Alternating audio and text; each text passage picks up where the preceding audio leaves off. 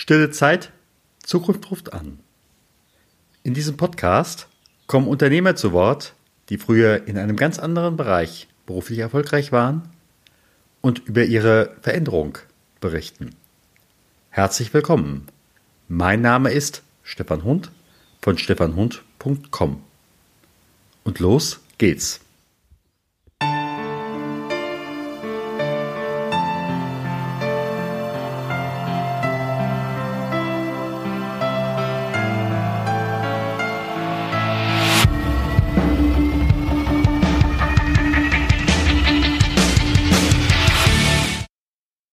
Liebe Hörerinnen und Hörer, ich freue mich heute ganz besonders, professorale Unterstützung zu haben. Professor Dr. Steffen Hillebrecht von der FH in Würzburg ist heute mein Gesprächspartner. Lieber Steffen, ganz herzlich willkommen hier im Podcast. Gerne, danke für die Einladung. Du bist ja mittlerweile ein Kenner des Themas äh, Second Career. Ich habe hier vor, dir, vor mir mindestens zwei deiner Bücher. Wahrscheinlich hast du auch noch mehr Veröffentlichungen zu dem Thema geschrieben. Wie bist du zu dem Thema gekommen? Äh, das ist eine längere Geschichte. Ich habe das schon im Studium und Wirtschaftsberichterstattung immer wieder äh, mit Interesse zur Kenntnis genommen, äh, dass da Menschen ihre Berufstätigkeit mit einer Abfindung beenden und was Neues machen. Als ich Referendar war, hat ein Chefredakteur aus, aus Frankfurt seine Abfindung genommen und sich ein Weingut an der Saar gekauft. Das ging damals groß durch Handelsblatt und Co. Und äh, das waren eigentlich so Sachen, die mich eigentlich zeitlebens verfolgt haben. Letztendlich ist ja auch, auch meine Berufstätigkeit eine Form von zweiter Karriere, weil ich ja auch vor, ich muss kurz nachdenken, 16 Jahren der Wirtschaft den Rücken zugewandt habe und mich wieder in die Wissenschaft begeben habe. Welche Formen von zweiter Karriere gibt es eigentlich? Äh, das gibt eine riesengroße Bandbreite. Äh, die, äh, die wesentlichen Typen sind, nach dem, was ich in der Berichterstattung gesehen habe, zum einen, dass jemand so mit Ende 30, Anfang 40 oder Anfang 50 einfach eine Sinnkrise erfährt, um es mal plakativ zu sagen, mhm. beim jetzigen Berufsleben nicht mehr zufrieden ist und äh, dann durch einen Anstupser von außen oder durch irgendwelche Erbschaften oder Abfindungen die Gelegenheit bekommt, nochmal was völlig Neues zu machen, Weingut zu, überne äh, zu übernehmen, Bienenvölker zu übernehmen und eine eigene Imkerei aufzumachen, Herbergsmutter zu werden, äh, wenn man vorher erfolgreiche Pressesprecherin war. Da gibt es ganz, ganz viele Möglichkeiten. Das Zweite, äh, auch relativ plausibel, es gibt äh, Sportler, die einfach mit, mit Mitte 30, Ende 30 am Ende ihrer körperlichen Leistungsfähigkeit sind. Äh, es, es gibt Bundeswehrsoldatinnen, Soldaten, die, die nach Z12, Z15 einfach ins Zivilleben übergehen müssen. Die haben ja auch dann eine, eine zweite Karriere vor sich und, und die sie doch möglichst erfolgreich angehen wollen. Äh, dann, dann gibt es so äh, die Fälle, dass jemand äh, erkrankungsbedingt seinen Beruf nicht mehr ausüben kann, meinetwegen der Sanitärhandwerker, äh, der mit seinem Fahrzeug einen Unfall baut, äh, körperliche Schäden davonträgt, mit denen er nicht mehr als Handwerker arbeiten kann. Äh, BWL studiert, ein erfolgreicher Presseverleger wird, den habe ich selber damals ausgewählt, als, als ich Personaler war in der Wirtschaft ja. Äh, dann gibt's äh, die etwas älteren Menschen, die sagen, ich gehöre mit Anfang 60 noch nicht zum alten Eisen. Ich, ich mache noch mein eigenes Unternehmen auf, bis hin zu, dass, dass jemand Trauerreisen gründet. Eine Frau, die ihren Mann verloren hat und dann über das Reisen entdeckt hat, dass das Leben doch noch einen Sinn macht. Äh, da gibt's ein, ein Bündel an, an Geschichten. Oder dass man eine Familie einheiratet und dann vielleicht nicht mehr als Krankenschwester arbeiten kann, sondern die, die Buchhandlung im Medienunternehmen leitet. So einen Fall kenne ich aus Mühlacker.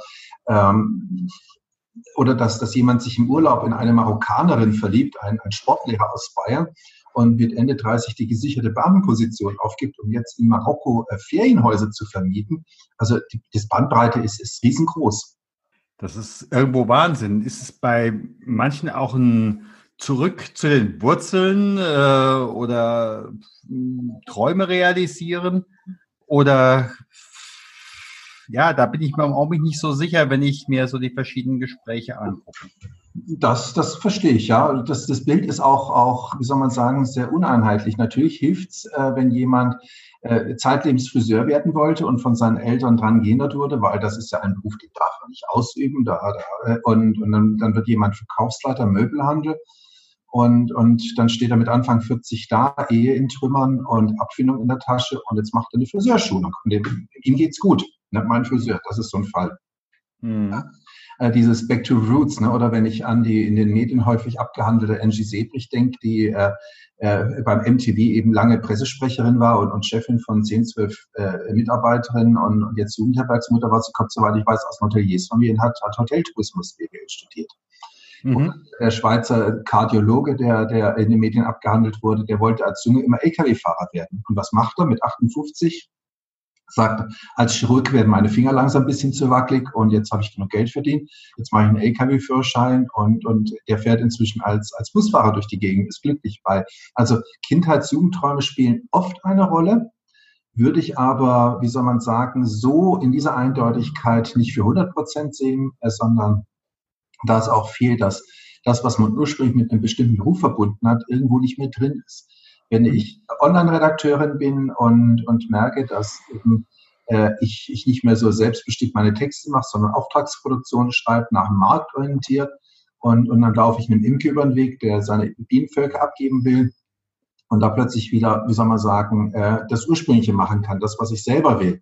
Äh, das ist mit Sicherheit ein, ein, ein weit verbreitetes Motiv, was für mich in 70 Prozent oder 72 oder 68, wieder keine konkrete äh, belastbaren Zahlen, aber in der Tendenz ist es mit Sicherheit bei zwei Dritteln der Menschen da, dass die in irgendwelchen Sinnkrisen oder bei irgendwelchen Gelegenheiten äh, sich nochmal die Frage stellen, was soll mir das den Rest meines Lebens bringen und das mache ich jetzt.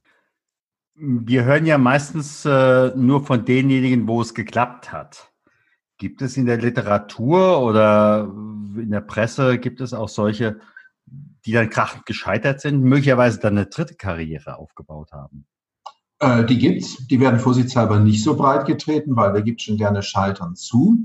Äh, die empirische Forschung hat letztendlich sehr, sehr deutlich gezeigt, dass eigentlich vielleicht fünf Prozent äh, der Arbeitnehmer wirklich in der Lage sind, aus einem einmal gelernten Beruf, den sie über 10, 15, 20 Jahre ausgeübt haben, komplett auszusteigen mit Wechsel der Organisation, Anstellungsverhältnis, Berufstätigkeit.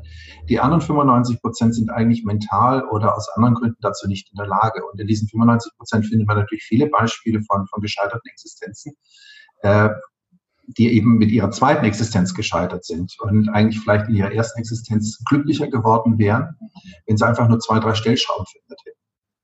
Und da sehe ich natürlich auch die Aufgabe von Berufskarriereberatung, von Coaching, von Personalverantwortlichen, dass die eben auf solche Sachen auch hingehen und sagen, willst du wirklich komplett deinen, deinen Beruf wechseln oder reichen nicht zwei, drei Veränderungen? Weil wenn ich mit dieser Veränderung scheitere, dann bin ich komplett gescheitert. Mhm. Wie ist denn das, ist das im Augenblick auch so ein Zeitgeistthema? Das ist für mich die eine Frage. Die andere Frage ist aber, wenn ich mir das äh, Wort äh, Disruption angucke. Ähm, ich hatte die Woche ein Interview mit äh, Peter Buchenau. Vielleicht sagt dir der Name was. Ja. Mhm. Und äh, Peter Buchenau hat ja früher beim amerikanischen Unternehmen gearbeitet. Und er sagte, wir haben mit Vorliebe Menschen eingestellt, die mindestens einmal gescheitert sind. Weil er sagt, nur diejenigen, die an dieser Stelle mit Disruption wirklich auch umgehen können, die brauchen wir, um wirklich äh, in unserem Business, Klammer auf, Unternehmensberatung, Klammer zu, hilfreich zu sein. Wie siehst du das? Also ich habe sehr, sehr große Sympathie für diese Meinung von Herrn Buchenau, weil ganz einfach äh, scheitern und wieder aufstehen ist, ist eine Form von Lebenskompetenz. Äh, Punkt zwei, ich, ich würde das, das Wort Zeitgeist nur sehr ungern, sehr vorsichtig verwenden, weil diese Phänomene hat es auch früher schon gegeben. Mhm. Die wurden vielleicht in Literatur, in der Öffentlichkeit nicht in der Form abgehandelt. Aber schon gar nicht unter diesem Aspekt. Zeitgeistig ist eher so, ich mache ein Sabbatical und ziehe mit meiner Familie ein Jahr im, im umgebauten äh, VW-Bus äh, oder im umgebauten Feuerwehrauto durch die Welt. Das ist Zeitgeist. Und, und das, das wird mit Sicherheit in fünf Jahren wieder ganz anders aussehen. Der Zeitgeist ist die Form der Berichterstattung über dieses Thema. Äh, interessant ist äh, auch diese Disruption, die, die Peter Buchnau er, erwähnt hat. Ja, ich glaube schon, dass ne, die Deutsche Bank hat jetzt wieder 20.000 Stellen aufgerufen zur Entlassung und die werden nicht bei anderen Banken unterkommen. Ich, ja. ich denke schon, dass sich da die Menschen Gedanken machen müssen, was mache ich mit den 80, 120.000 Abfindungen, die ich bei der Deutschen Bank bekomme, immer noch, äh, ob ich mich da nicht vielleicht auch an einem Hotel in der Rhön beteilige und da nochmal was komplett anderes mache. Ich denke, da wird die nächste Herausforderung mit Sicherheit sein und äh, da kommen mit Sicherheit die nächsten fünf Jahre, wird da einiges passieren. Eine andere Beobachtung, die ich in meiner Beratung äh, und auch in den verschiedenen Podcast-Interviews habe, ist, äh, dass die zweite Karriere oftmals mit einer Partnerschaftskrise einhergeht. Mal so aus meiner Beobachtung, maximal 20 Prozent sind noch mit dem Partner von vor der Krise zusammen, wenn sie durch die Krise durch sind. Ja, den Eindruck würde ich sofort unterschreiben.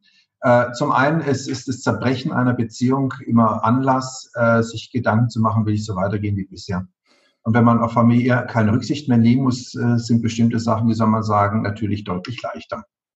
Denn wenn man in der Familie zusammenwohnt, da geht es um Belastbarkeit und Berechenbarkeit und da legen sich ja viele Partner Wert darauf, dass man das auch weitermacht, was man macht. Weil es einfach Berechenbarkeit und regelmäßiges Einkommen garantiert.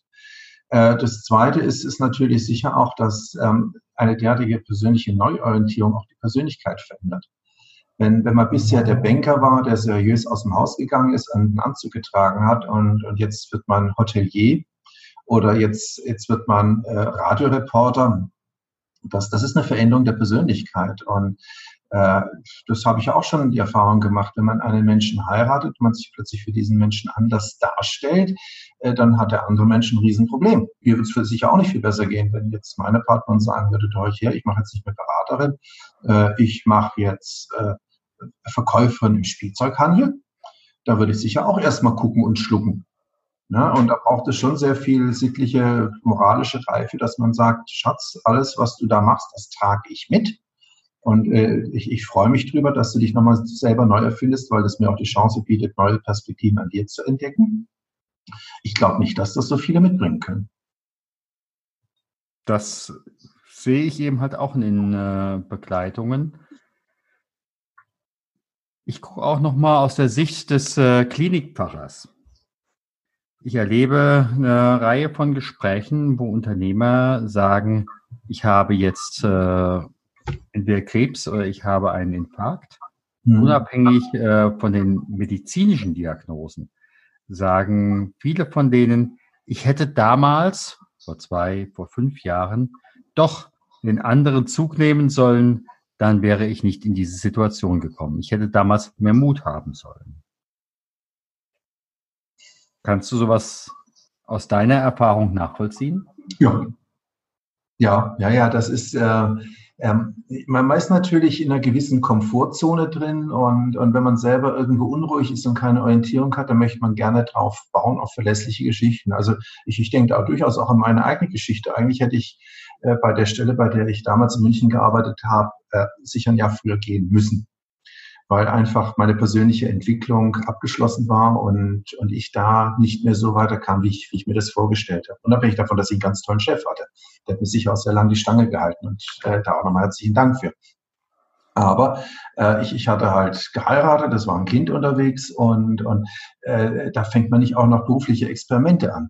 Und, und das, das, ich, ich ich weiß nicht, wie, wie das in deiner seelsorgerischen äh, Praxis äh, dann auch scheint. Äh, man will Rücksicht nehmen, man will ja Verantwortungsbewusstsein zeigen und nicht egoistisch sein. Und genau in dem Moment, wo man einmal einen gesunden Egoismus zeigen sollte, da verkneift man sich den. Ich finde das schon seltsam. Ja, das eine ist verkneifen. Ähm, die andere Seite ist, ist, wenn man in dieser Situation eigentlich weiß, man muss sich, man muss verändern, ähm, es aber nicht tut und dann äh, sagt der Körper dann irgendwann so nicht. Ja. Ja, ja. Äh, also irgendwo unbewusst, unbewusst, unbewusst kennt man das, ne? Dass, äh, dass, dass, äh, dass, dass man plötzlich einen Gehörsturz kriegt oder einen Herzinfarkt oder äh, Krebs sei eine Zivilisationserkrankung. Ne? Eine Bekannte von mir, äh, die das Gefühl hat, von ihrer Familie ausgesaugt zu werden, hat Pluskrebs bekommen. Was heißt das? Mhm. Ja. Na? Mir brauche ich nicht zu sagen, wo wird gesaugt? Ja, ne? Äh, klar, als, als Mann kannst du natürlich an der Stelle vielleicht nicht ganz so drüber sprechen wie als Frau. Das ist natürlich auch nochmal so eine Geschichte. Nein, ähm, ich denke schon, dass, dass unser Körper an bestimmten Stellen Signale setzt. Warum werden Menschen mit 50 schon schwerhörig? Vielleicht, weil sie diese ganzen Geschichten um sich herum nicht mehr hören können oder wollen. Ne, warum kriegen bestimmte Kinder plötzlich äh, äh, so, so eine Mittelohrentzündung und, und werden taub, weil sie den Streit ihrer Eltern nicht mehr ertragen wollen? Äh, ich, ich bin kein Mediziner. Ich bin zwar Doktor, aber ich bin kein Mediziner. Ne? Äh, äh ich, ich, kann da sicher nicht fachkundig drüber reden, aber äh, im Sinne des Heilpraktikergesetzes, aber mir fallen da schon ein paar Dinge auf. Also ich würde zumindest schon sagen, der äh, Körper ist das Sprachrohr der Seele und wenn etwas nicht mehr geht äh, und ich keine Entscheidungen treffen kann, dann wird sie der Körper in irgendeiner Weise für mich treffen. Also ähm, das möchte ich auch gar nicht medizinisch beurteilen. Ja? ja. Ähm, der Körper findet da schon seine eigenen Wege. Ich kann nicht von vornherein sagen, äh, dieses und jenes wird kommen, weil. Ähm, ich kann auch nicht nachher sagen, du hast das bekommen, weil. Das steht mir nicht zu. Aber ähm, wenn einer dann sagt, ich habe mich vor fünf Jahren äh, so und so entschieden oder ich habe damals nicht entschieden, sprich doch entschieden, nämlich nichts zu verändern, deshalb äh, muss ich jetzt die Konsequenzen tragen. Ja, ja, ja, da, da, das würde ich sofort unterschreiben.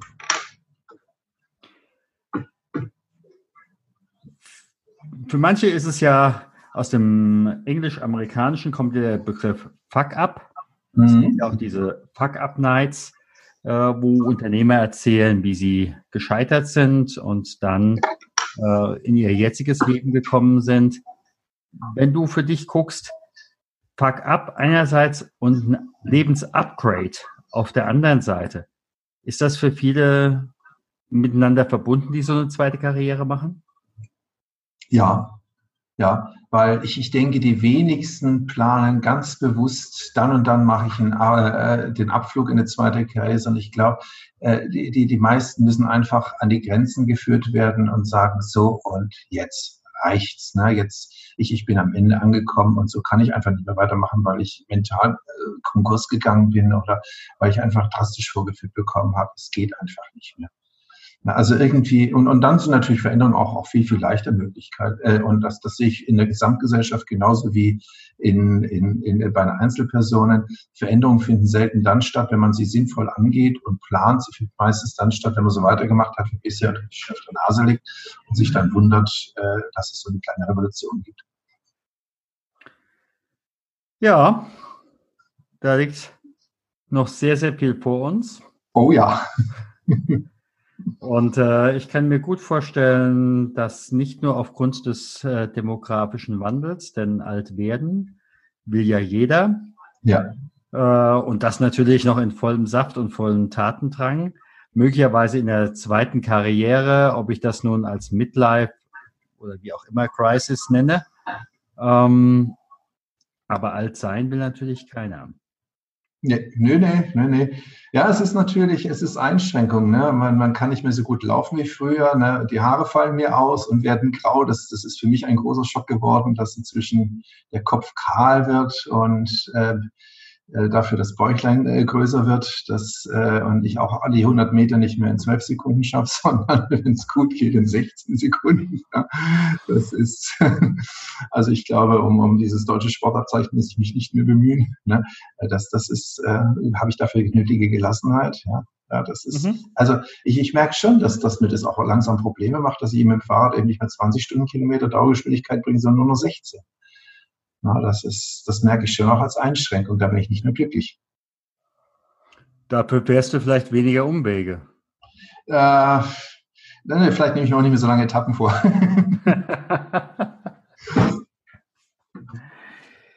ich sage mal ganz herzlichen Dank. Gerne.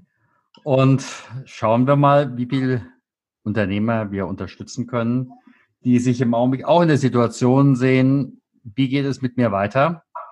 Ich kann im Augenblick noch keine Entscheidungen treffen. Ich will im Augenblick noch keine Entscheidungen treffen, aber ich muss sie treffen. Man kann auch zum Wahrsager gehen. Das habe ich auch schon erlebt in meinem Kundenkreis. Da sind Leute zum Wahrsager gegangen. Ich, brauche ich das? Also jetzt wird mich natürlich interessieren, äh, was hat die Glaskugel erzählt und was ist nachher passiert? Das hat mich äh, dieser Mensch leider nicht erzählt. Ich habe nur die Spesenabrechnung auf dem Tisch gehabt und habe das dann nachvollzogen. Und dann habe ich von der Sekretärin gehört, dass das der Herr schon seit fünf Jahren so macht. Ne? Und äh, dann ist irgendwie auch mal eine Fehlinvestition im Bereich von, ich sag mal, 24 Millionen Mark zustande gekommen. Das ist eine Hausnummer. Aber ja. vielleicht äh, hat der Wahrsager auch gesagt, auf welches Konto es überwiesen werden soll. ja, ja, der Wahrsager konnte zumindest eins wichtig sagen, nämlich, dass es für seine finanzielle Zukunft gut ist. ja, auch nicht schlecht. Ja, ja. Aber das hilft demjenigen, der in dieser Krise ist und äh, dann sagt, ich brauche, ich möchte mich weiterentwickeln und ich brauche im Endeffekt auch einen neuen Sinn äh, oder einen Sinn, der mich einfach auch trägt. Ähm, ja, es ist gut, wenn man das Alte hinter sich lassen kann, aufgeräumt ins Neue starten kann. Genau. Es ist, es ist schlimm, wenn man äh, Gesprächspartner so weit außerhalb des Systems suchen muss, dass man sich nicht zum Coaching traut oder im, im bekannten Freundeskreis jemanden hat, sondern dass man zu so einer ganz abwegigen Person hingehen muss, die einem dann ganz verschwirbelt irgendwelche Dinge. Also da frage ich mich dann schon, was ist das für ein Selbstbildnis? Also wenn mein, meine persönliche Einschätzung, wenn jemand zum Wahrsager gehen muss, um zu entscheiden, ob ich Investitionen treffe oder nicht, dann wäre eigentlich meine Idee dahinter zu sagen, dann ist eigentlich Zeit für ein ganz anderes Berufsfeld. Aber das ist, das ist meine persönliche Einschätzung. Das möchte jeder bitte für sich selber entscheiden. Das ist klar, aber dann kann es eben halt auch passieren, dass man sich total verspekuliert und äh, wird dann meistens schwierig. Ja, ja, ja, ja.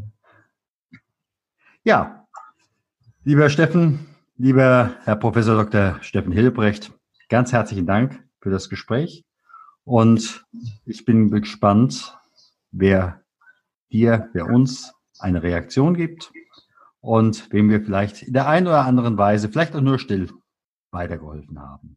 Ich danke fürs Gespräch, gute Zukunft und ich habe das Gefühl, meine zweite Karriere hat mir gut getan. Den Eindruck habe ich auch. danke. Ne? Gut.